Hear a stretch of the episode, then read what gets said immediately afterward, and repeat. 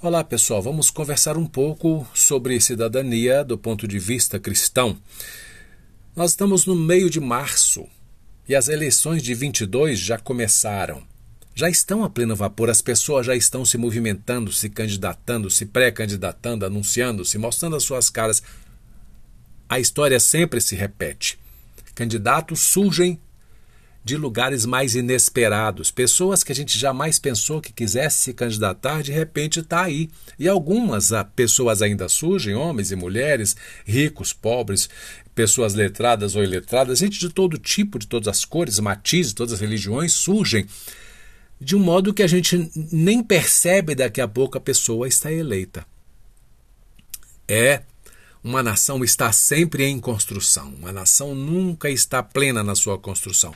Sempre pode avançar ou sempre pode recuar nos mais diversos aspectos, e a gente tem de ter na no centro das nossas intenções, do nosso pensamento, da nossa capacidade de avaliação, que nós somos responsáveis por essa construção. É direito de todo cidadão, no pleno gozo dos seus, da sua condição de cidadania, candidatar-se de eleger-se e eh, eh, exercer o mandato desde que cumpra aquelas exigências legais, os pormenores, filiação partidária, idade mínima para certos casos, enfim. Há uma série de, de, de exigências que eu considero até pequenas, mas elas existem. As nações se constroem assim, escolhendo líderes, escolhendo pessoas, não somente porque os líderes construirão a nação, mas o processo de escolha é um processo importante. A história de, na, de, nações que nós mais conhecemos, a história é, é, mais, por, mais, mais amiuda, amiudadamente vista por nós cristãos, é a história de Israel. O povo hebreu começou a sofrer os efeitos da fome lá em Canaã, quando José tinha ido para o Egito e era governador. Quando esses efeitos surgiram, só o Egito tinha comida, só o Egito tinha alimento, víveres. E eles foram para lá. A história todos conhecem, se não é só lerem no, no, no livro de, de Gênesis, de Êxodo, que você vai ver essa história acontecendo. Acontece que essas pessoas depois acabaram escravas, viram uma nação escrava de outra nação, da nação poderosa, porque o Egito naquele tempo era grande nação.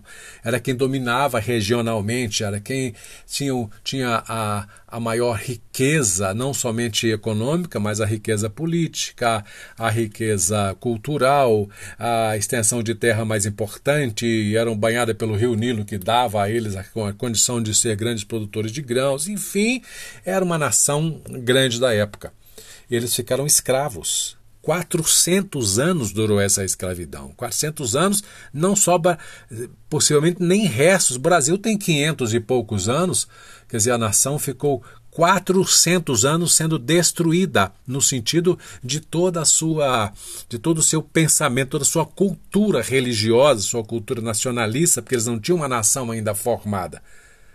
Quando foram sair do Egito, Moisés teve uma grande dificuldade não somente para convencer o faraó de tirar os escravos que estavam lá sofrendo debaixo dos pés dos egípcios, mas também de tirar, de convencer os escravos de, de largarem aquela condição, porque havia uma certa comodidade. Quando alguém te propõe crescer, crescer dói, crescer dá trabalho, crescer cansa.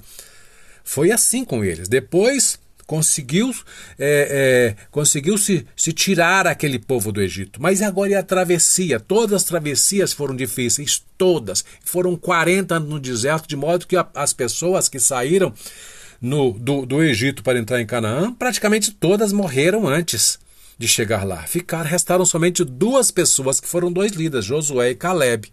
As nações se constroem e se reconstroem ou se destroem dentro de um determinado período. Nós estamos no Brasil numa época ainda de construção.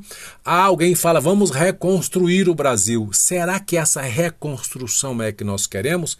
Mas para que essa construção exista ou essa reconstrução aconteça, nós temos a responsabilidade de ser cá no miudinho, cá, no, cá, sabe, no varejinho. Não adianta você pensar somente no presidente da República. Tem de pensar nele, em quem você vai votar. Mas você tem de pensar também no deputado da menor expressão que você terá para o seu estado, da, no, no senador da menor expressão do estado menor. Tem de pensar seriamente, porque cada um deles representa um voto, representa uma capacidade de decisão. Quando surgem os muitos candidatos, nós temos uma dificuldade muito grande, não é verdade? De pensar, e esse cara é bom, ele é meu vizinho, mas será que ele vai dar um bom candidato? Será que ele vai dar um bom político? Será que ele vai ter hombridade, vai ter respeito, firmeza de caráter?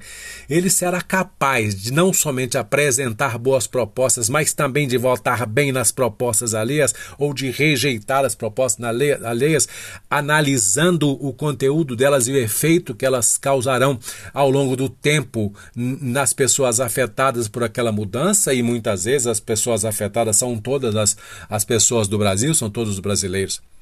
Essa responsabilidade de votar é a responsabilidade de quem está construindo uma nação.